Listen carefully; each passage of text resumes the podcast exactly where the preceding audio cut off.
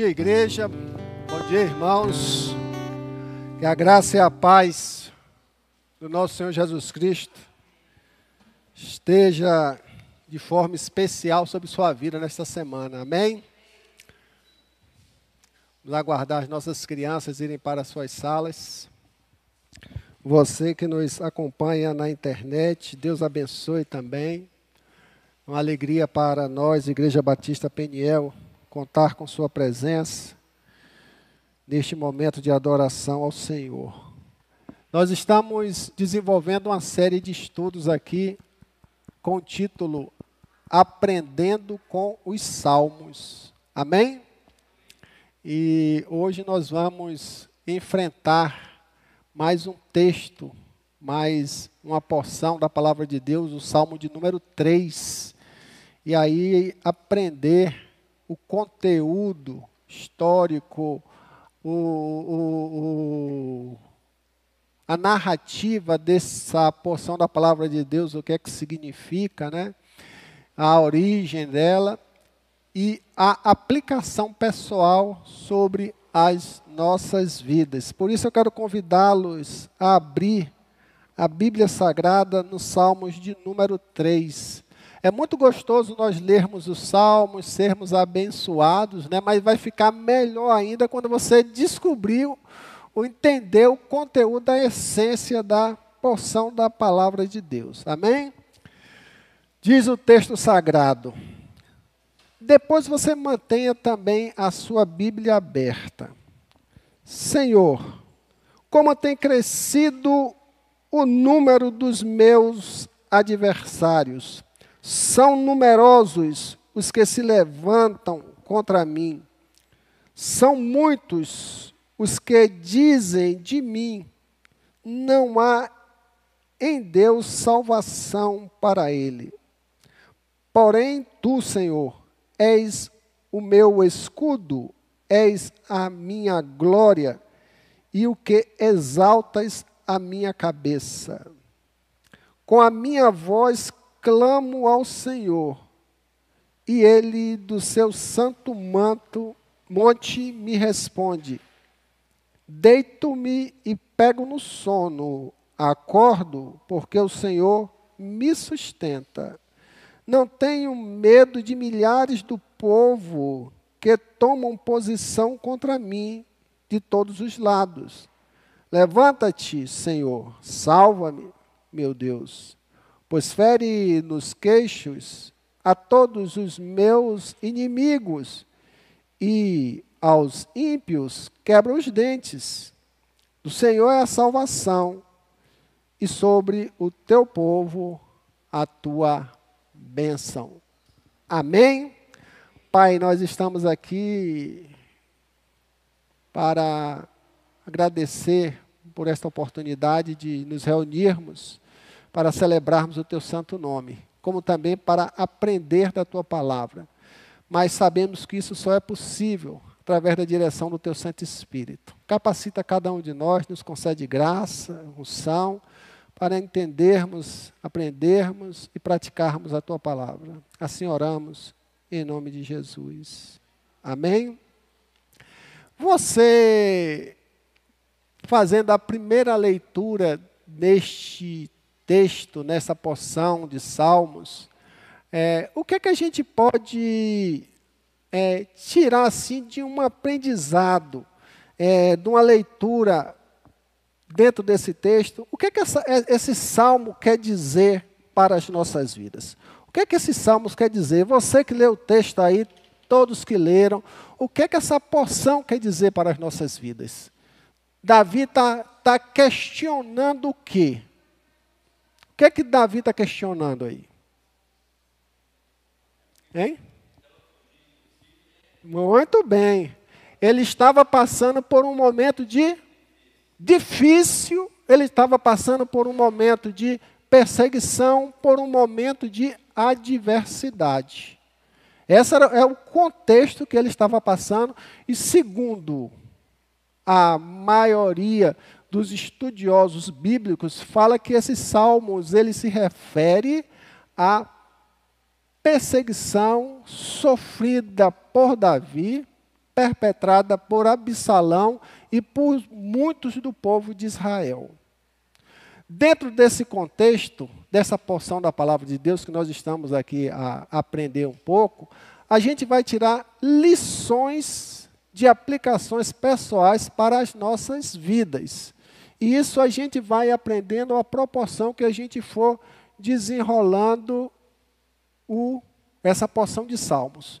Mas só que a gente faz uma, uma análise dentro do conteúdo dele, muitas vezes, como o irmão Arnoldo falou de forma. É, se refere à perseguição de Absalão a Davi. Não é?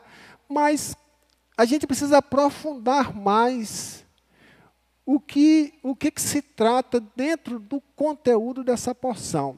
E essa é a finalidade, para que a gente, quando pegue um texto, a gente saiba na sua essência narrativa o que ela quer falar para as nossas vidas. E isso é muito importante. Por isso, se você tiver alguma dúvida, quiser crescer alguma coisa na aula, levante a mão e estamos juntos aí para discutir. Mas para que a gente aprenda melhor, gostaria que você se colocasse na figura do personagem chamado Davi, o autor dos Salmos. Você se coloque na figura do rei Davi. Na verdade, essa porção, na verdade, não, em verdade, essa porção, ela se refere a uma perseguição, a uma adversidade. Então, Davi foi um homem que ele já vinha de um processo de fuga. Quem foi o, o primeiro perseguidor de Davi? Alguém sabe me dizer que ele teve que fugir? Saul. Então ele já vinha de um processo de fuga. Né? Depois ele foi ungido rei de Israel e começa a narrativa do que nós vamos enfrentar a pouco. Então, Davi, se você pegar lá em Samuel 19, que você não precisa abrir sua Bíblia, vai lá estar tá toda a descrição da narrativa da fuga de Davi. A história de Davi, em sua essência, você vai pegar lá em Samuel 1 e 2 e você vai ver toda a história do rei Davi. Tá ok? Fechado nisso? Esses salmos de Davi, ele traz alguns registros para o conhecimento da gente, conhecimento formal dos salmos. Ele vai trazer palavras de lamentações. Não é? O que é que fala aí no, no verso 1? que é que diz no verso 1? Está lá os Salmos. Senhor, como tem crescido o número dos meus aniversários, são numerosos os que se levantam contra mim. Ele já começa o quê? A fazer uma lamentação. Olha só, então é um salmos de lamentação. Quando você para para ler o salmo, olha, são salmos de lamentação. Eu já começo a identificar né, a, a, a, essência dos salmos. Tá ok? Também dentro desse texto tem ação de graças pela bênção da segurança, ou seja, Davi, no conteúdo do Salmo, ele vai dizer ó, que ele tem segurança, ele tem a bênção da segurança dada por Deus, né? Que lhe foi conferida numa situação de crise, de fuga, de perseguição que ele estava passando. Então, se você pegar aí entre os versos 1 e 2, há um reconhecimento da adversidade. São muitos que dizem de mim: não há Deus, não há salvação para ele. Então ele está aí declarando a existência de uma adversidade. Dois, profunda confiança em Deus. Olha a divisão dos salmos. Aí ele vem do 3 a 6. Porém, tu Senhor, és o meu escudo, é a minha glória, é o que me exaltas, é a minha cabeça, que nós já lemos tudo isso que vai até o 6, falando de quê? Falando da profunda confiança em Deus. Não se esqueça que você aqui está se colocando no papel de Davi. A sua adversidade e você, dentro dessa adversidade, não abrindo mão da sua confiança em Deus. Por último, ele vai lá no verso 7 e 8, quando trata da oração pelo livramento e o reconhecimento da soberania de Deus. Depois você escreve na sua Bíblia o que é que esses três pontos do que se refere esse salmo, do que, é que a gente pode tirar de essência dele. Talvez você que nos acompanha na internet esteja passando por um momento de adversidade, tribulação, enfim, alguma coisa. Você pega um direcionamento desse para tratar da sua vida. Só que este, este, esta porção da palavra de Deus, dita palavra de Deus escrita por Davi aqui, ela é um registro de Davi para o seu momento de ansiedade, mas na cultura judaica, todo judeu, nas suas adversidades pessoais, nas suas lutas pessoais, ele se direciona a clamar ao Senhor, também fazendo uso dessa porção. Interessante, não é? Ele pega, ele, ele, ele, ele se apossa dessa declaração de Davi. E o que, que nós fazemos hoje, quando nós estamos passando por um momento de tribulação, de luta, nós vamos o quê? Nos socorrer aonde? na palavra ou numa passagem de salmos de refúgio para do que acalmar o que o nosso coração, né? E a nação de Israel também fazia uso desse salmo como nação. Quando a nação estava sendo ameaçada de ataque por outros povos dominadores, a nação começava a o quê? clamar com base o que nesta porção, como tem aumentado o número dos meus adversários, não é? é? Então, a gente hoje que temos uma cultura judaica cristã, nós também podemos nos apoderarmos do conteúdo desses salmos para o que? Para as nossas vidas. E é assim que devemos fazer. É assim que devemos fazer, porque é a palavra de Deus que nos sustenta. Mas onde é que está a razão desse escrito desses salmos?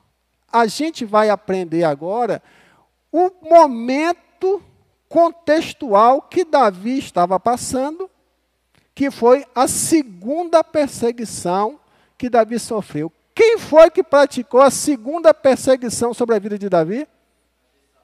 Tem certeza disso? Tchan, tchan, tchan, tchan.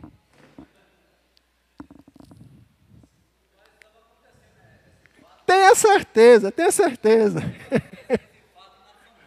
Foi isso aí, certeza.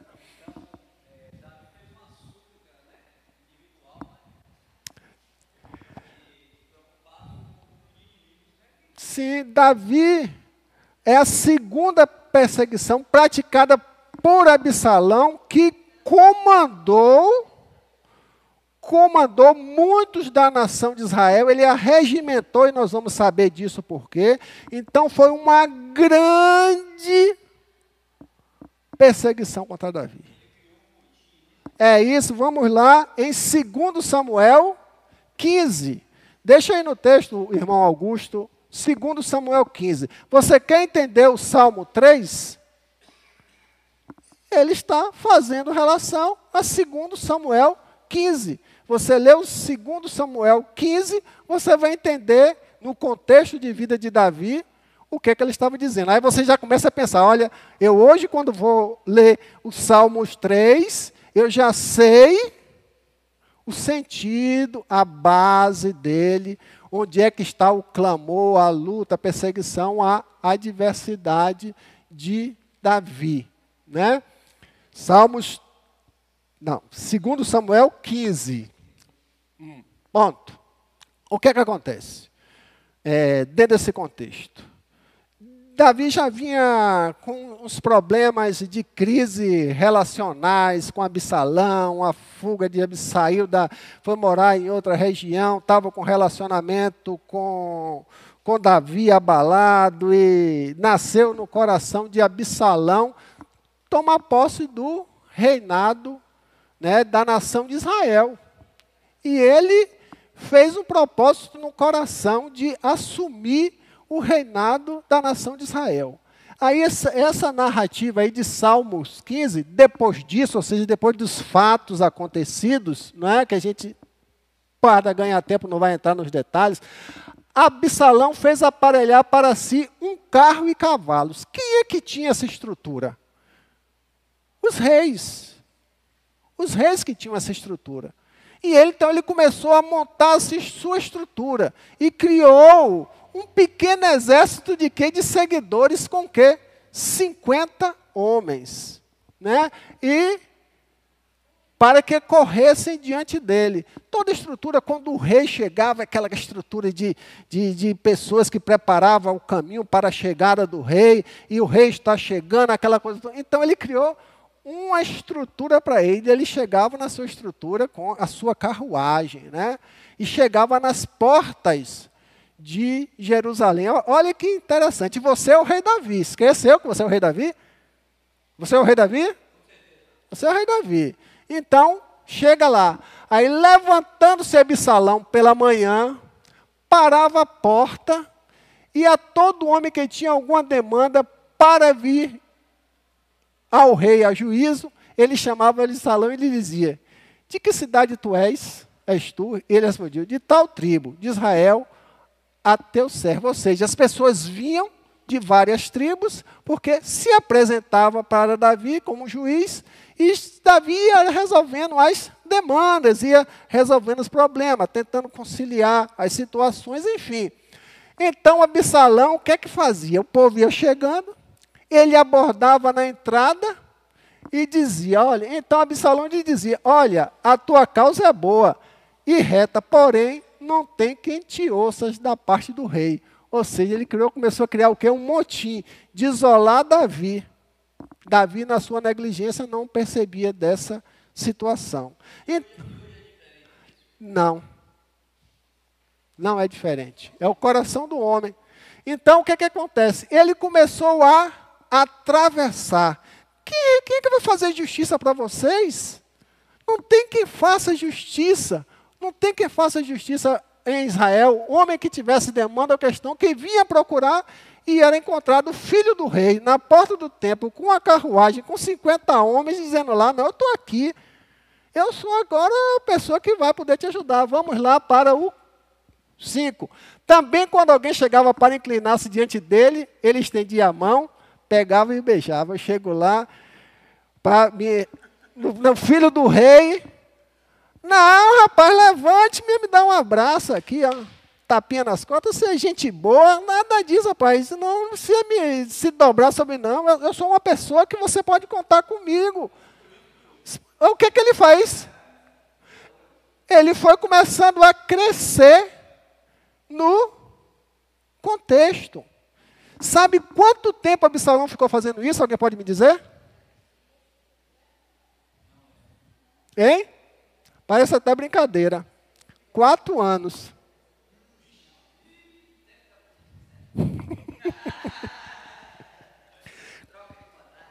Quatro anos Absalão ficou fazendo isso. E Davi lá negligenciando. Quatro anos ele ficou na porta do templo, na porta da entrada da cidade, melhor dizendo, e ali ele recebia o povo Logicamente que alguns passavam lá para Davi buscar suas demandas, quando, usa essa expressão todos, é, um, é um, uma hipérbole né, para dizer que muita gente, que muita gente, mas certamente alguns passavam para tratar com Davi. Ao cabo de quantos anos? Quatro anos. Ele fazendo isso, muito tempo. Arquitetando uma situação. Ou seja, estava tudo o quê? Pré meditado na mente de Absalão. Ele criou um projeto para tirar Davi do trono de Israel. Ao cabo de quatro anos, disse Absalão ao rei. Aí ele virou para Davi: Ó, deixa-me ir a Hebron, que era uma região próxima de Jerusalém, cumprir o voto que fiz ao Senhor. Aí Davi disse: Vá ao templo, segue. Porque morando em Jesus, na Síria, fez o teu servo um voto dizendo: Se o Senhor me fizer tornar a Jerusalém, prestarei culto ao Senhor. No passado, quando ele estava fora de Jerusalém, ele fez um voto, ele criou essa situação dizendo que ele precisaria voltar ali a Hebron para prestar um culto ao Senhor. Tudo montado. Vem no versículo 9 diz: Então lhe disse o rei: Vai-te em paz. Ou seja, Davi, o que? Na sua tranquilidade de coração, talvez na sua inocência, falou assim: Você está abençoado, vai. Vai lá prestar o culto a Yahvé, a Deus, tranquilamente. Levantou-se, pois, e foi para Hebron. A decisão dele. Estou aqui, o rei sabe que eu vou, estou abençoado e estarei indo lá para Hebron, onde eu irei, eu irei, entre aspas, prestar culto ao Senhor. Só que ele não prestou culto nenhum. Enviou Absalão emissários secretos por todas as tribos de Israel, ou seja, continuando a arquitetar o plano dele. Eu tenho gente que eu, durante quatro anos eu abordei na entrada de Jerusalém. Eu abracei, eu apertei a mão, eu levei para tomar um lanchinho, comer um pãozinho ali, né? E cuidei desse povo todo e fiz muita amizade. Foi muita gente, muita e muita gente que ele tratou durante esses quatro anos, né? Secreto por todas as tribos de Israel, dizendo: Quando ouvirdes o som das trombetas, direi: Absalão é rei em Hebron. Olha o problema causado. Né? Diga aquele povo, quando eles começarem a ouvir a trombeta Davi, né, vai até começar a ficar fragilizado, porque eu vou ser rei em Hebron. De Jerusalém foram com Absalão 200 homens. Ele não estava mais com 50, ele estava com quantos? 200 homens. Ele já tinha um pequeno exército. Convidados, porém iam na sua simplicidade, porque nada sabiam daquele negócio. O povo estava sendo o quê? Manipulado, enganado, para satisfazer o interesse de. É por isso, irmãos, que no mundo que a gente tem que ser vivido, a gente tem que parar de ser massa de manobra. Crente que não pensa, vou usar uma expressão aqui, é crente burro. Está entendendo? Se deixa levar, se deixa levar, está entendendo? Por conversa. Está entendendo? E a gente tem que pensar, nós, Deus nos deu mente para que a gente pense, para que a gente valore as coisas. E ele o que é que fez? Ele, desde o passado, as pessoas foram com o quê? Com simplicidade, com, com ingenuidade. A gente tem que pensar, pense diante de tudo que acontece com o mundo hoje, com o nosso Brasil, pensa. Para para pensar. Está entendendo? Não, não, não, não, trate as coisas pela emoção, não. Pelo seu bem querer ou pelo seu bem-estar, não. Pense nas consequências. E aquele povo foi e caminhou com Absalão. Volta aí o versículo 11, por favor. Porque nada sabiam daquele negócio, mas estava com um cabra que estava para cometer um golpe sobre o rei de Israel e em toda a nação de Israel. Olha, olha que situação séria. Depois de quatro anos de engodo, de enganar o povo. Também Absalão mandou vir Aitofel, o Gilonita, do conselho de Davi da cidade de Gilo. Enquanto ele oferecia os seus sacrifícios, tornou-se poderosa a conspiratória e crescia em números o povo que tomava partido de Absalão. Ele trouxe até um sacerdote. Olha, o cara está tão bom, o cara está tão retado aí no propósito, ele está com tudo, ele está com a mão que trouxe até quem? Um sacerdote. Bote lá, por favor, irmão.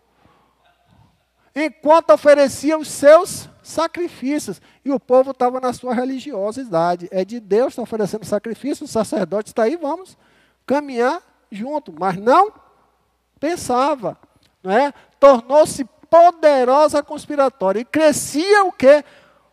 Em número o povo que se tornava o partido de Abraão, ou seja, só havia o que? Crescimento de gente.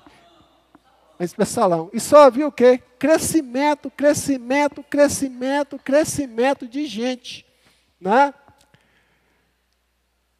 Então, veio mensageiro a Davi. Deus sempre levanta um anjo, né? um mensageiro. Deus sempre levanta alguém. E veio esse mensageiro a Davi dizendo: Todo o povo de Israel segue o quê? Decididamente. Quando usa a expressão todo o povo, isso é uma hipérbole, não era toda a nação, mas que ele quer dizer muita e muita e muita gente. Está entendendo? Todo o povo de Israel segue decididamente o que é que Davi, quando recebeu essa notícia, falou assim: estou ferrado. É, e era o próprio filho, ou seja, grande parte da nação de Israel já estava o quê? Decididamente é o quê? Seguir Absalão. Vamos lá. Desse, pois, Davi a todos os seus homens que estavam em Jerusalém. Estamos ferrados. A partezinha que ficou comigo, nós não vamos ter como enfrentar essa situação. Levantamos, levantai-vos e fujamos. A segunda fuga de Davi. Porque não poderemos salvar-nos de Absalão. Porque ele vinha para o que? Matar. O rei, para assumir o reinado, geralmente ele matava uma aquela, aquela família e assumia o seu reinado. Então ele veio para destruir todo, vamos fugir, não é? porque não podemos salvar-nos do Absalão. Dai-vos pressa a sair, para que não nos alcance de súbito. Lance sobre nós algum mal e fira a cidade a fio de espada. Então, ele, Davi, como um guerreiro, um combatente, um homem de guerra, ele sabia as consequências daquilo dali ia acontecer. Ia acontecer destruição sobre a vida dele e sobre aqueles que ficaram fiéis a, ao seu reinado, à sua pessoa, à sua autoridade, não é? Estão percebendo? Até aí está tudo claro, direitinho? Beleza? Estamos juntos? Aí vem, disse, pois, Davi a todos os seus homens que estavam com ele em Jerusalém. Levantavam, vamos para o 15, já lemos isso. Então os homens do rei lhe disseram: Eis aqui os teus servos, para tudo quanto determinar o rei nosso Senhor. Se apresentaram, confirmaram, é, mostraram a sua fidelidade e 16. Saiu o rei e todos os de sua casa o seguiram. Deixou, porém, o rei, o rei dez concubinas para cuidarem da sua casa. Ou seja, a casa não vai ficar abandonada, vão ficar dez concubinas aí, que essas mulheres também pagaram preço, mas isso já é outra história. Não é? Tendo, pois, saído o rei Davi com todo o povo após ele, pararam na última casa, na saída da cidade. Vamos lá? Todos os seus homens passaram ao pé dele. Também toda a guarda real e todos os geteus, seiscentos homens que o seguiram de Gate, passaram adiante do rei. Todo esse grupamento disse, pois, o rei a Ataí, o geteu: Por que irias também tu conosco. Volta-te e fica com os que vier, o, fica com quem vier a ser o rei. Ou seja, Davi, ele, ele, ele estava ensinando, né? Olha, está acontecendo essa situação, se submeta àquela autoridade. Se submeta àquela autoridade e fica com quem vier a ser, porque és estrangeiro e desterrado da tua terra, que era o Itaí. Então, se submeta àquela autoridade, fique. Vamos lá? Chegaste ontem e já te levarias eu hoje conosco a vaguear, quando eu mesmo não sei para onde vou. Volta-te, pois, e faze voltar teus irmãos contigo, e contigo sejam misericórdia e fidelidade. Então, Davi estava ministrando e abençoando aquelas vidas, mas a essência do que eu quero vai chegar agora. Respondeu, porém, está aí ao rei: Tão certo como vive o Senhor. Alguém se lembra dessa frase? E como vive o rei, meu Senhor, no lugar em que estiver o rei, meu Senhor, seja para a morte ou para a vida, lá estará também o teu servo, a fidelidade. Se lembra, se lembra de Noemi e Ruth? Olha, o seu Deus será o quê? Meu Deus. aquela, aquela fidelidade, aquele compromisso, né, que o próprio povo da nação de Israel, muitos tinham negado um estrangeiro. Não, eu sou fiel, eu vou ser compromissado. Né? Onde estará o seu servo? Onde o Senhor estiver, estou lá contigo. Isso é questão de fidelidade. Quem conhece a Deus tem que ser fiel. Não pode ficar em cima do muro titubeando. Vamos lá? Então disse Davi a Ataí: Vai passa adiante. Assim passou Ataí, o Geteu, e todos os seus homens, e todas as crianças que estavam com ele. Isso pressupõe que Davi foi embora com muita gente. Vamos lá. Toda a terra chorava em voz alta, e todo o povo e também o rei passaram o ribeiro de Cedron, seguindo o que? O caminho do deserto. Foram para o caminho da luta, da dificuldade, do esconderijo, da perseguição, né? E Deus encaminhou Davi também porque tinha propósito. O deserto é lugar de crescimento. A gente só cresce quando a gente passa pelo vale, a gente só cresce quando a gente vai por sofrimento. Davi tinha negligenciado muito. Tudo estava acontecendo, ele não estava com percepção, precisava amadurecer. Vamos lá? E eis que Abiatar subiu e também Zadok com este, todos os levitas que levavam a arca da aliança de Deus, puseram ali a arca de Deus, até que todo o povo acabou de sair da cidade. 24, 25. Então diz o rei Zadok: torna a levar a arca de Deus para a cidade. A arca do Senhor, que era a presença de Deus, foi com Davi até ali. Depois Davi diz: agora a arca continua aqui. Não vai comigo, não, estou indo embora, mas deixa a arca aí, os sacerdotes estão aqui, vocês ficam com a arca de Deus aqui.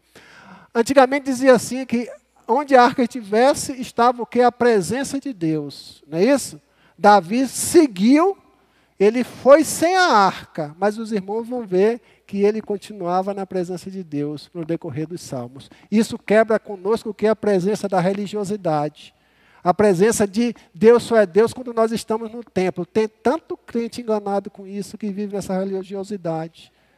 Não é? Ele, porém, disse: Não tenho presente e que aqui faço. Por favor, volte o, 20, o, 20, o 25. Os olhos do Senhor me fará voltar para. É. Então disse o rei Azadoc: Torna a levar a arca de Deus à cidade se achar eu graça aos olhos do Senhor, Ele me fará voltar para lá e me deixará ver assim a arca como a sua habitação. Davi estava ali, ó, na dependência e no direcionamento. Essas coisas estão acontecendo, mas se for da vontade de Deus, eu voltaria. É por isso que nós declaramos aqui neste instante os quatro pontos principais de Salmo. Olha, estou passando pela tempestade, mas eu sei que Deus está no controle. Vamos lá? Se ele, porém, disser, não tem prazer em ti, eis-me aqui, faça de mim como melhor lhe parecer. Estou na mão de Deus, o que ele fizer está bem feito. Vamos lá? Disse mais o rei Zadok, o vidente, tu e Abed, voltem em paz para a cidade, convoque também vossos dois filhos, Amiã e Jonas, a fim de... Vamos embora? Que já é a questão do sacerdote. Olhai que me demorarei nos vales do deserto, até que me tenham informações vossas. Vamos? Zadok, pois, e Abiatar levaram a arca de Deus para Jerusalém e lá ficaram. Seguiu Davi pelas encostas das oliveiras, fazendo o quê? Subindo e chorando. Tinha a cabeça coberta e caminhava descalço. E todo o povo que ia com ele, de cabeça coberta, subiu chorando. Se coloca no lugar de Davi, irmão. Se coloca no lugar de Davi. Está entendendo? Contextualize isso na sua vida. Davi ali, um homem que tinha tudo. De um momento para o outro, a vida virou assim, puf! De cabeça para baixo. Perdeu tudo. Não é fácil, não é? E o recurso que cabia a ele para não perder a própria vida foi o quê? fugir. Abandonado por grande parte da nação de Israel, poucos ficaram com ele. Totalmente destruído, voltando para o deserto. E ali padecendo o quê? De sofrimento, choro, lágrimas, mas com a humilhação. Né? E aí Davi começou a saga dele nesta caminhada de quando ele escreveu os Salmos de número 3. Perceberam onde é que está a essência do Salmo? Onde está a essência do Salmo? Um salmo de lamentação e um salmo de confiança em Deus. Não é? Que a gente aí começa, dentro da nossa caminhada, você como Davi, começa agora a tirar lições. Os salmos são tão importantes que todas as religiões que tenham Deus como seu Deus, né, o Yahvé, o Alá, o Deus, né, tem nos seus livros os salmos. O judeu tem um salmo, o islã tem os salmos. E esse salmo está lá. Está entendendo? Porque é um referencial para a vida de todos que passam por quê? Por quê? Por adversidades. Então, no seu momento de adversidade, no seu momento de luta, você já tem aonde o quê? Um direcionamento de onde buscar não só o consolo, mas a certeza de que Deus está o quê? No controle de todas as coisas. Amém? Basta cada um de nós termos o quê? Confiança. Agora, a partir de agora, vocês vão começar a ler o Salmo. Salmos de número 3. Vocês agora vão começar a entender o Salmo de uma forma totalmente o quê? Diferente. Porque conhece o que? A história do contexto da narrativa de Davi, quando ele diz: Senhor, como tem crescido o número dos meus adversários. São muitos numerosos os que se levantam contra mim. Quem é aqui que pode me explicar isso? Quem entendeu bem? Deixa aí. Aí, Arnoldo, está contigo a bola. Quem é que pode me explicar essa porção aí dentro do que foi ensinado aqui?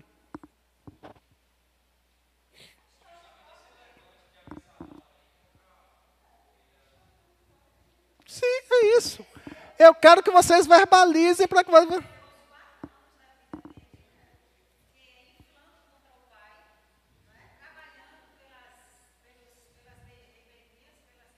Sim.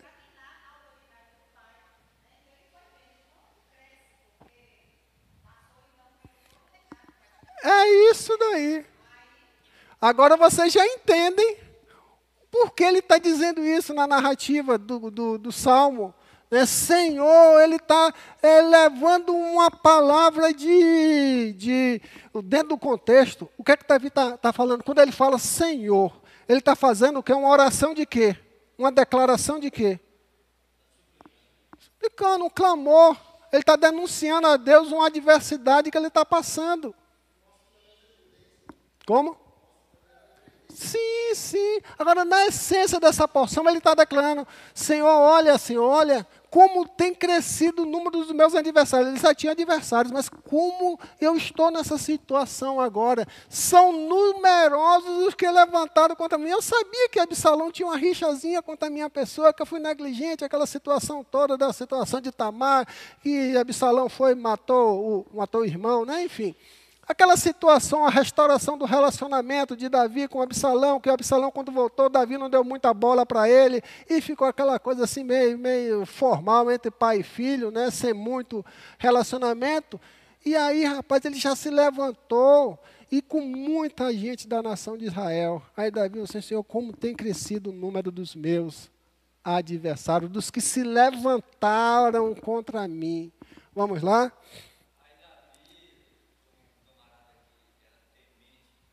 Hum.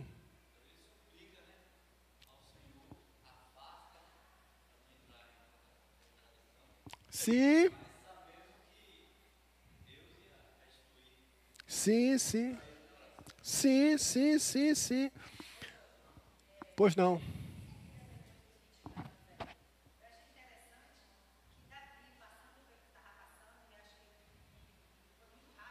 Hum.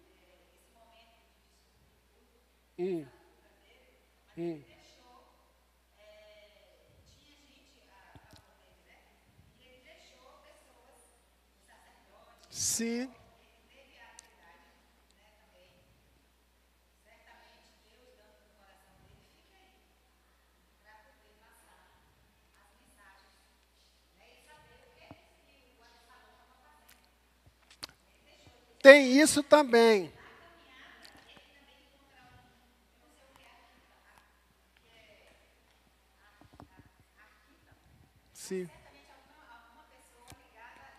Era um espia, era um espia.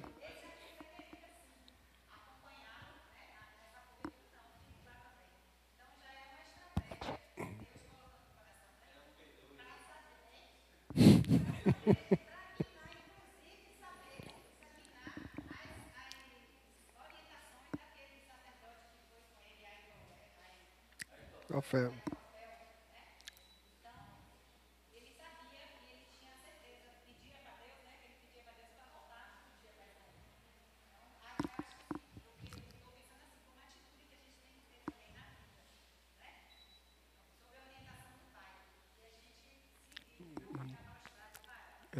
Davi, é, é isso mesmo, perfeito. Davi mandou que, que os sacerdotes voltassem, que foram até a saída da cidade, recolocassem a arca no templo, tudo direitinho, porque o povo que ficou não podia ficar sem uma direção espiritual. Não podia ficar sem uma direção. E aí você vai ver no final do salmo que preciosidade nos traz um ensinamento em relação a isso. Né? Então, Davi, ele, ele dá, dentro desse contexto do, do versículo de número 1, aí vem agora o verso de número 2, quando diz aqui, ó, são muitos que dizem de mim, não há Deus, salvação para ele. Não há em Deus salvação para ele. Aquele povo todo, aquele, uma nação de Israel e poucos que ficou com Davi, mas aquela grande nação falava assim: agora não tem mais jeito para Davi. Não há salvação. Salvação nesse contexto é libertação, é livramento no Antigo Testamento. Não há jeito para ele. Já perdeu. Não tem, não tem Deus para ele, não, meu irmão. É um negócio aqui está tão grande, tão numeroso, tão robusto. O povo todo está com abissalão. E até o sacerdote está com a gente aqui, tem jeito, para o sacerdote estar lá, fez sacrifício, Deus está honrando. Então não tem jeito para esse Davi mais não. São muitos que dizem contra mim, não há em Deus salvação. Davi fez essa declaração, Senhor, o que, é que eles estão dizendo de mim, Senhor? Senhor, como é que está a minha situação? Você está vendo isso? Será que isso é verdade, Senhor? Aí você é o quê? Você está no lugar de quem? E você, nas suas dificuldades, nas suas lutas de vida, já passou por isso, de você olhar para um canto para o outro e dizer assim, ó, rapaz, o negócio está feio, não tem mais jeito para mim não, né? Já passou por umas perrengues desse? Ela assim, Senhor, tem misericórdia. Já aconselhou alguém que você olha assim, Jesus Cristo, eu não queria estar na pele desse caba não, que o negócio está tão ruim, tão ruim, tão ruim, tão ruim. Nós tivemos um testemunho aqui do irmão de Natalice. O que, é que a gente podia pensar da história da vida daquele homem? Hein? Não tem jeito não. Vai comer uns 15, 20 anos de cana e você sair viva do presídio, vai tá. Estar tá, tá de boa monta. Só morte. Acaba tudo, tira esse cara desse livramento. Não é assim que a gente pensa? Né? Aí Deus vai lá e restaura o cara. São coisas, irmãos, que a gente. Hein? Glória a Deus. São coisas que a gente não pode deixar que o nosso racional, que o nosso sentimento humano ofusque o poder de Deus. Podemos. É, eu sei quem tenho crido, né? Eu sei quem é Deus, né? Eu estou passando por isso, mas eu sei quem é Deus, não é? E aos olhos dos seguidores de Absalão e de todo aquele povo, não tinha mais jeito para Davi. Já era uma, uma, uma, uma batalha vencida e sem retorno para Davi. No versículo de número 3, o que é que diz? Mas tu, Senhor, és o meu escudo, é a minha glória e o que exaltas a minha cabeça. Aí ele vem e entra. Salmos de confiança em Deus. A confiança. Mas tu, Senhor, minha confiança está no Senhor. És o meu escudo. Salvo engano, é no Salmos 91, verso 4. Por favor, Augusto, por favor, Talvez eu esteja errado, mas vamos trabalhar um pouco pela mente. Salmo 91, versos 4. Quando diz, esse, esse paralelo da expressão escudo, é isso mesmo. Cobrir-te-ei com as suas asas, com as suas penas, e sob suas asas estará seguro. E a sua verdade é pavés e escudo, é bloqueio, é segurança. O soldado, quando ia para a guerra, ele, é, lemos que é policial, eu não sei se ele usa aquele bloqueiozinho, né? Não é um bloqueio que chama aquilo ali, um escudo? O escudo, a proteção, né? Aí ele, o escudo, né? E o Davi, ele se referia como guerreiro, ele dizia assim: a, tua, a tua verdade, a tua palavra é escudo, é isso que me protege, é isso que me dá segurança, é nisso que eu estou firmado. Volta lá para os Salmos de número 3, versículo 3, né? Então, o Senhor, como tem crescido, não, 3. Porém, tu, Senhor, és o meu escudo, a minha glória. Ele não está dizendo que é a glória dele, não. É que através da vida dele, Deus seria o que? Glorificado.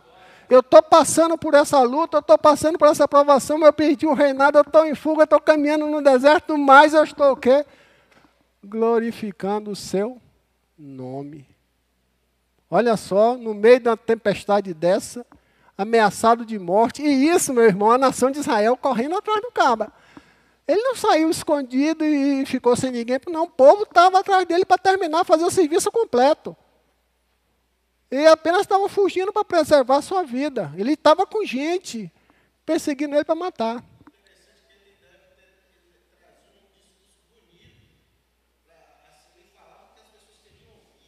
Absalão? Sim, sim. Por quatro anos. Viu?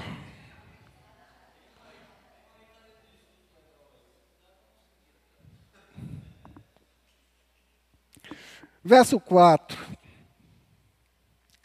Ao Senhor eu clamo em voz alta, e o teu santo monte, ele me responde. Esse esse essa porção, salvo engano, eu trabalho no salvo engano, que a gente vai ficando velho e começa a esquecer a coisa, né? Tem os Salmos de número 72, quando faz com a minha voz clamo ao Senhor, com a minha voz ao Senhor suplico, diante dele apresento a minha aflição, né? É, é coisa linda, é maravilhosa, né? Hein?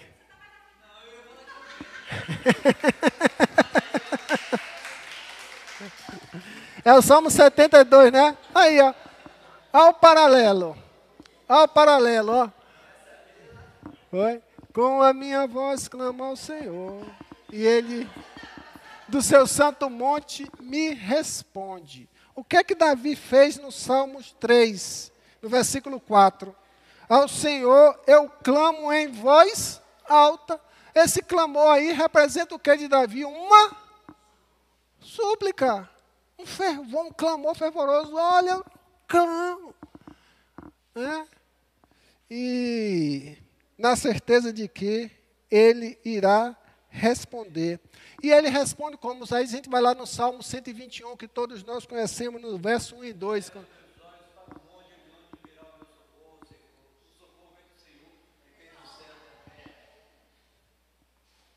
Eleva os meus olhos para os montes. Oh, contemplativo lá para os montes. E ele para assim, ó. O monte era sinal de proteção, né? Guardava a cidade. Mas assim, não é essa que eu quero, não. Eleva os meus olhos para os montes. De onde me virá o socorro? O meu socorro vem de quem? Do Senhor que fez o céu e a terra. Olha, olha Davi fazendo o link, o link do Salmo 21 contra, com relação ao Salmo de número 3. Ninguém fica aqui louco, não, que eu não vou fazer 50 exposição de Salmo aqui, não. Mas vocês vão começar a entender a correlação que um tem com o outro. Tá ok? Com a minha voz eu clamo ao Senhor. E ele do seu santo monte me responde. Não é? Vamos lá?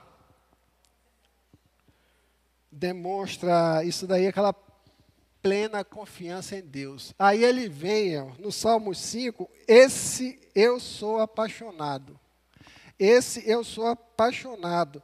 Esse, essa porção aí, ele, ele também mina, é o 4, né? Não, é o 4 que nós estamos aí. No 5. Agora nós estamos no 5. O Salmo 121. É, agora no, no verso 5. Olha que coisa gostosa. Você está no meio daquela tribulação, daquela porrinhação, daquele perrengue, daquela injustiça, daquela perseguição, daquela problema natural da vida. Você dorme com facilidade? Tem uns bichos aí que batem na cama e dorme, né? Ninguém dorme. Eu, de vez em quando, estou dormindo assim, cheio de problema no escritório, aquelas coisinhas do dia a dia da vida. Quando eu abro o olho assim, o abençoado do problema vem na mente. Já aconteceu isso com você? Aí você perde o sono? Perde o sono na hora, né? né? Perde, filho? Perde o sono, você está dormindo lá, você abre o olho e diz assim, Jesus, a ver esse mensageiro de Satanás me perturbar aqui. Ah, não, você está dormindo, está tá, tá na benção. Está na benção. Né? É, dentro dessa, dessa porção, é o que a gente precisa trazer como também aplicação prática para a nossa vida. Diante de tudo o que Davi estava passando, era para ele não dormir. A gente, como pastor, a gente conversa com o pessoal assim, ó oh, irmão, eu estou há três, quatro dias que eu não consigo dormir por causa daquele problema. Eu já eu perdi o sono, eu estou abatido, eu não como, eu estou doente, estou entristecido, vou entrar em depressão por causa dos problemas da vida. Né? Agora, o seu problema nunca vai ser maior do que o de Davi. Nunca vai ser. Aí ele vem e diz: Falta cinco. Deito-me e pego no sono. Acordo, porque o Senhor me sustenta. Né? É o chamado hino do descanso. Bruna, uma vez, ela não está aqui não, ela estava lá em Salvador morando sozinha, e ficava, tinha vezes que ela me ligava chateada ou preocupada, enfim. Você, minha filha, pega os Salmos de número 13 e verso 4 e ore e peça a Deus. Ai, no outro dia, meu pai, ali aquele negócio lá é bom, né? Eu peguei ali e dormi. Aí toda vez ela falava, né? Davi, independente de tudo, de, da sua confiança em Deus, do controle de Deus nas situações, ele não titubeava, porque a primeira resposta que o nosso corpo, que a nossa mente dá, é mexer com o nosso sono, com o nosso descanso. Sono a ele quer dizer descanso. É, descanso com a nossa paz. Davi, ele estava no meio de uma tempestade, mas ele não perdeu o quê? A paz. Né? Quem estudou o Salmo 1 aqui, né? que o bem-aventurado que anda, quem não anda, Davi era um bem-aventurado que ele andava na palavra. É a bem-aventurança. Né? Então, Davi, ele, ele, ele, trazia isso com ele, que é isso que nós precisamos trazer na nossa vida. Tempestade, todos nós vamos ter luta, nós vamos ter dificuldade, perda, morte, dores, tudo vem no pacote, meu irmão. Um dia chega. Amém? Posso vir um amém aí, não? Amém. Esses crentes que não querem passar pela prova, não querem ir para o deserto, é complicado. Nós temos uns crentezinhos meio perrenguezinhos, mas mas tem que passar, a gente só cresce no deserto, lugar de crescimento, né? E aí a gente vê, irmãos, que o que restava a Davi era clamar ao Senhor, né? E como eu disse aqui, eu sou maravilhado por essa porção, porque Deus sabe, irmãos, o que ele quer dizer para você e para mim nesta hora, diante dessa palavra de Davi que nós vamos ter essas lutas, mas que se a gente não descansar nele, se a gente não dormir físico, se a gente não descansar a nossa mente, nele, não é isso? Nós vamos o quê? Trazer para nós mais uma derrota.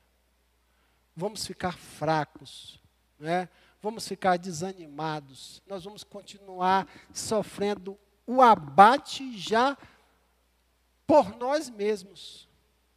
E nunca podemos deixar isso dominar a nossa vida, porque o Senhor sabe que nós precisamos, nossa estrutura, ela precisa de um limite, ela tem um limite.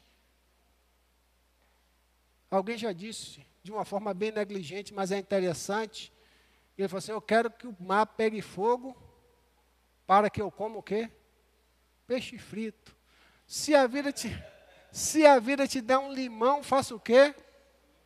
Uma limonada, mas saiba viver nesse mundo com as dificuldades, com as lutas, que isso é natural da vida do ser humano, não tem jeito. Logicamente, tem muitas coisas que a gente pode evitar, porque a gente colhe o que a gente planta. Davi plantou muita coisa, ele estava também pagando um preço.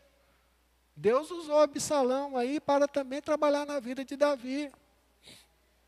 E a gente precisa precisa entender que a gente precisa viver um equilíbrio diante de todas as situações. Está na fartura, viva no equilíbrio. Está na luta, viva no equilíbrio. Está na dor, viva no equilíbrio. Mas nunca perca o referencial de descansar em Deus. O Salmos 91 é a resposta que Davi dá. Só do versículo, por favor, do, do 1 a 4. 91, do 1 a 4 ou 1 a 5 diz: Aquele que habita no esconderijo do Altíssimo, à sombra do Onipotente, o que é que vai? Descansará.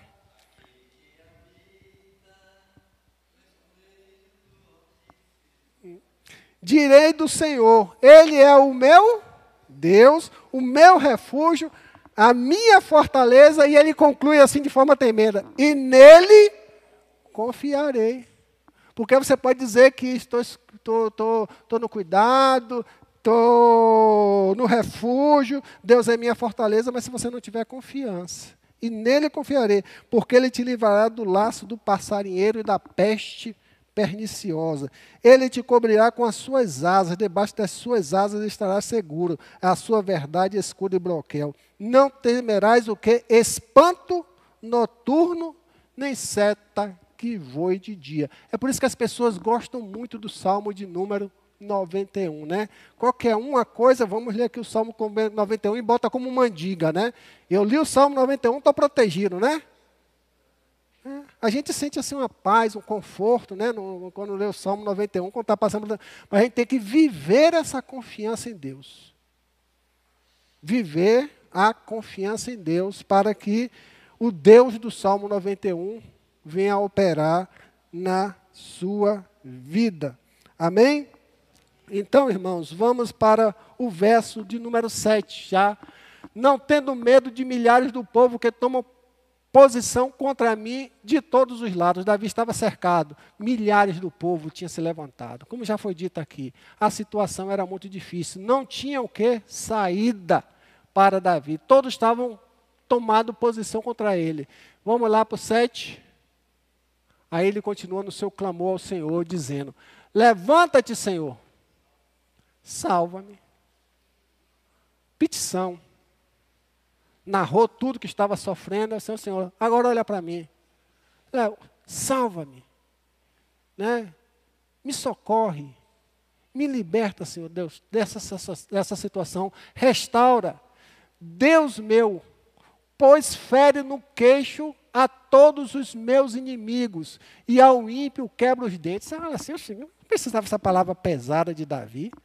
Chegar a esse extremo de, de, de, de quebrar queixo e quebrar dente.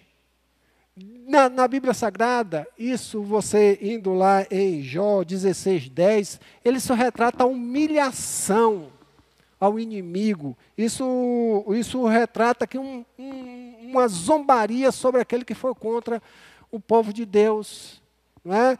e, e botou aí? Homens abrem contra mim a boca, com desprezo me esbofeteiam e contra mim todos se ajuntam. Ou seja, dentro desse contexto, você está vendo aí que há, quando ele recebe esse, esse personagem, esse desprezo e esbofeteio, vem aí o senso de humilhação. Então, a resposta que Davi pedia que Deus desse para aquele povo, para Absalão, era o quê? Era a humilhação, era o desprezo através dessa, desse tipo de reação que é expressada aqui por Davi, quebra o queixo de todos os meus inimigos e arrebenta os dentes dos ímpios. Só para que nós tenhamos uma, uma noção. E aí nós vamos para o versículo de número 8. Né? Do Senhor é a salvação, só o Senhor pode nos libertar. E sobre o teu povo a tua bênção. Né? Davi sabia que não tinha condições para vencer aquela situação. E nós precisamos ter esse entendimento que muitas vezes, ou em todas as vezes, nós não temos condições de, através das nossas forças, resolvermos as demandas das nossas vidas. Tudo nós precisamos apresentar a Deus. Tudo, todas e qualquer situação. Eu já vi gente dizer assim, ó, eu não vou incomodar Deus, que eu estou com um estou pequenininho aqui, né? Na minha vida, né? E eu estou passando uma tentaçãozinha aqui, né? Mas eu dou jeito aqui, né? Tem uma coisinha assim me tentando, né? Eu tô, mas é tão pequeno, eu tô, não caia nessa besteira. Coloca tudo nas mãos de Deus. Das coisas pequenas que você acha pequeno e das grandes demandas, clame ao Senhor o teu livramento. Do Senhor é a salvação e sobre o teu povo a tua bênção, né? É, Davi, ele reconhece aqui que essa libertação só vem de Deus, só poderia vir de Deus diante da magnitude da situação que ele enfrentava. Segue lá para o próximo, ou encerra aí. Encerra aí, volta lá, no 8. Quando ele diz: E sobre o teu povo a tua bênção. Olha que coisa maravilhosa. O que, é que você pode dizer para mim aí? Quem era o povo de Deus ali? A nação de Israel, que em grande parte estava o quê? O que é que você fazia com seus inimigos? Mandava o quê? Deus destrói aquela turma toda aqueles infiéis, aquele povo que te rejeitou, que desconsiderou o rei ungido pelo Senhor. Esse povo não merece nada, não, Senhor. Aí Davi vai com a boca maravilhosa: Senhor, é a salvação. E sobre o teu povo, a tua bênção.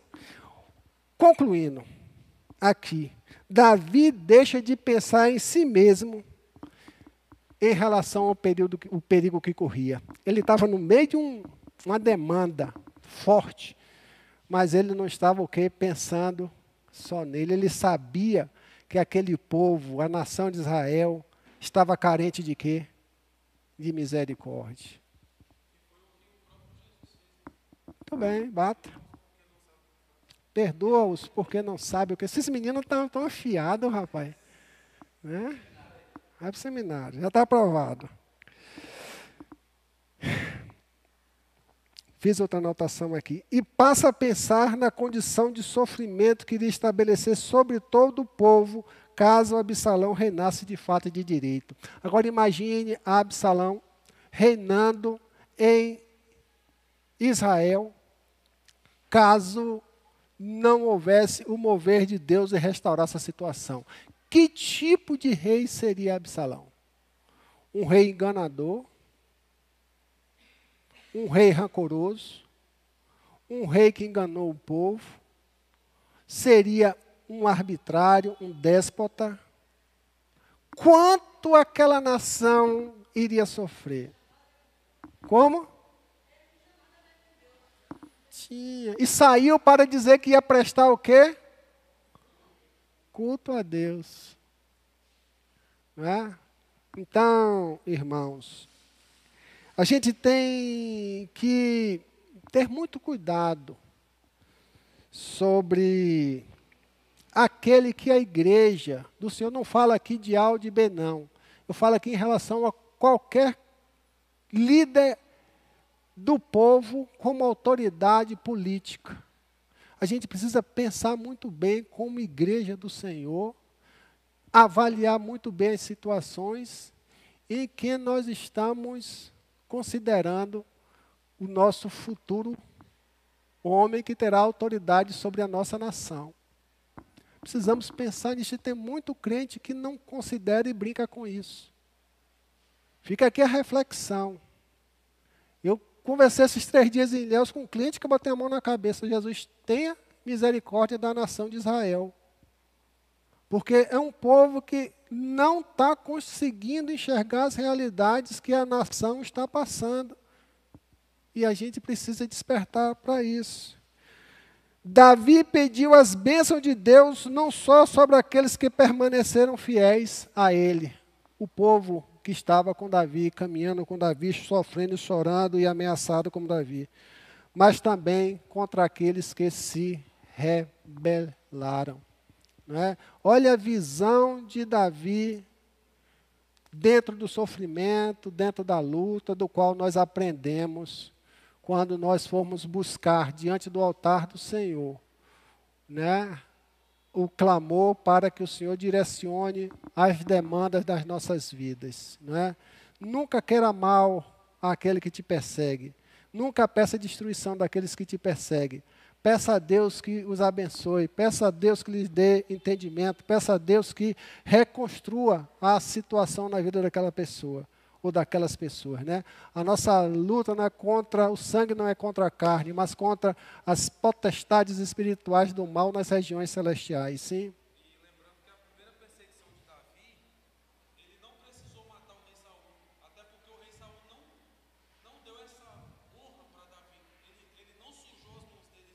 Hum. Por essa vingança, o próprio Deus resolveu. Muito bem.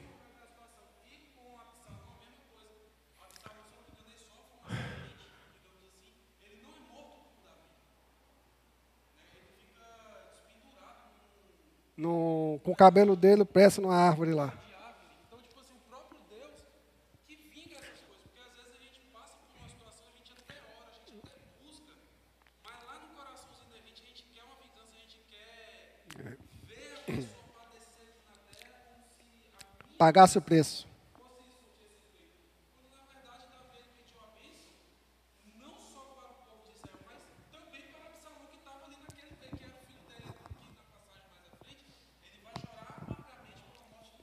Sim. Sim. Então, essa, esse desejo de vingança ele precisa ser isolado do nosso meio, apesar de a gente passar por perseguições, é, principalmente no meio político. Né? A igreja tem sido um alvo muito frequente no meio político. Não é da nossa parte orar para que, é, que nossa oração influencie para que aconteça uma tragédia, uma desgraça, uma coisa, mas que a nossa oração seja uma bênção e Deus resolve o que esse trabalho. Amém? Quando vocês abrirem a Bíblia para ler o Salmo de número 3, vocês já vão ver com outros olhos? Quando vocês abrirem a Bíblia para ler o Salmo de número 3, vocês já vão lê-lo com outros olhos? Amém? E é isso que é importante. A gente crescer, né, sintonizado com os ensinamentos da palavra de Deus. Vamos nos colocar em pé. Vou convidar nosso amado irmão, pastor José Valdo, para estar aqui orando, agradecendo ao Senhor, nos dá a honra, o pai de Beatriz. Faça favor, pastor José Valdo. É aniversário da irmã Marinês, é? Oi, irmã Marinês, chega aqui à frente.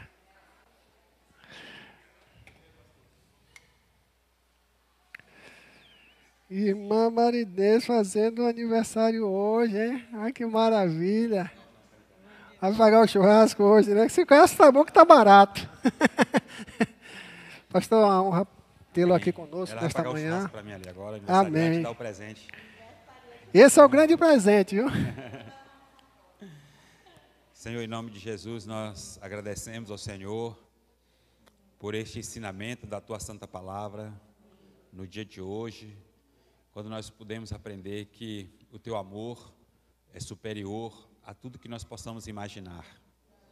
E nós podemos aprender com o teu servo Davi, que não precisa levantar a espada da violência para se defender contra aquele que vem nos atacar, principalmente aquele que é nosso, nosso amigo, nosso irmão, aquele que anda conosco e de repente se levanta contra. Não precisa odiá-lo, mas precisa amá-lo. O Senhor nos ensina através desta palavra que é melhor fugir para perto de ti do que enfrentar aquele que nós amamos. Porque quando alguém que nós amamos que se levanta contra nós, a ferida é maior do que contra aquele que nós nem nunca vimos, não temos conhecimento. Porque a dor maior é por causa do sofrimento que isso causará ao outro, e não pelo o sofrimento que ele causa a nós. Então nós podemos aprender isso, e no meio de todo esse momento de Davi, ele conseguia dormir no Senhor, em paz. E nós podemos aprender nos dias de hoje, quando nós vivemos, Senhor, em lutas, nós podemos ir para a nossa cama e dormir em paz, confiando de que Tu estás conosco. Muito obrigado, Pai, por todo esse ensinamento, por esta palavra, pelo Teu Filho, que Tu usaste para poder falar a nós e ao nosso coração. Agradecemos a Ti, Senhor, pela vida da Tua serva Marinês, que no dia de hoje, no Dia Internacional da Família, Tu deste a graça de ela nascer, constituir uma família, e sobretudo, Deus, agradecer porque o Senhor, Tu me escolheres para ser o esposo dela quando nós conhecemos lá atrás, na nossa adolescência, e não termos desistido um do outro, continuarmos firmes até o dia de hoje. Obrigado por essa vida, na minha vida, pela vida dos filhos que tu nos deste juntos, para poder caminharmos juntos, Senhor. E que os anos de vida dela, em todo o tempo que ela viver, continue na tua presença, para honrar o teu nome, para glorificar o teu nome, para exaltar o teu nome. Que seja brilho, que seja sal, que seja luz, Senhor, por onde passar. Que o aroma de Cristo seja exalado dela, para poder, Senhor Deus, abençoar muitas vidas e que muitas, muitas vidas queiram se chegar a Cristo através da vida desta tua filha. Muito obrigado por ela, Senhor. Que ela seja esta mulher graciosa, alegre e cheia do Espírito Santo por onde andar. Pai, concluindo, quero louvar a Ti por esta igreja. Obrigado porque ela, a primeira vez que eu venho aqui, mas ela já tem sido bênção na minha vida, quando ela acolheu a minha filha, Senhor. Estava chegando a esta cidade e o teu filho pastor, sua esposa e os demais irmãos, pôde ir lá conversar com ela, trazê-la para ficar aqui. Senhor, muito obrigado. E que as fronteiras dela sejam enlarguecidas, alcance muitos lares em Itamaraju. E de Itamaraju ela consiga alavancar outros lugares com outras portas abertas, Senhor. E que vidas e mais vidas e mais vidas e mais vidas venham para Jesus através dos irmãos desta igreja. Que o Senhor abençoe e guarde, que o Senhor faça resplandecer o seu rosto sobre eles, que o Senhor tenha misericórdia deles, que o Senhor levante o seu rosto sobre eles, que o Senhor dê paz. Oramos em nome de Jesus. Amém. Amém. Glória a Deus.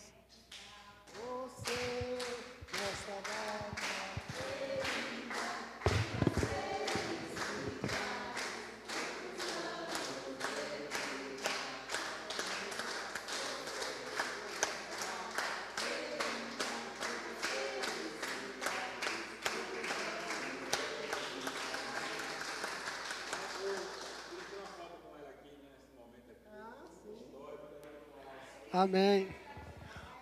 Irmãos, irmãos, à noite nós estaremos aqui recepcionando alguns irmãos que estão no radical, né? Venha com sua blusa à noite e juntos estaremos aqui, estaremos. É, é.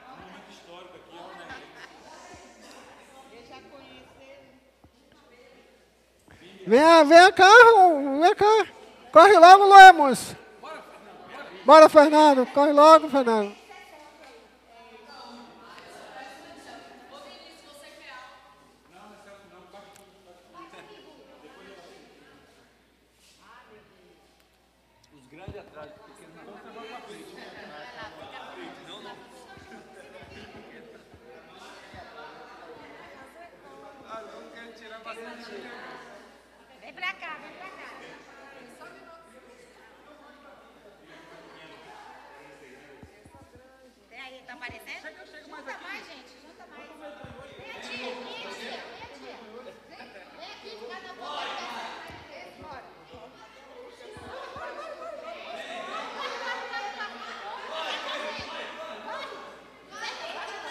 Mascote é na frente, mascote.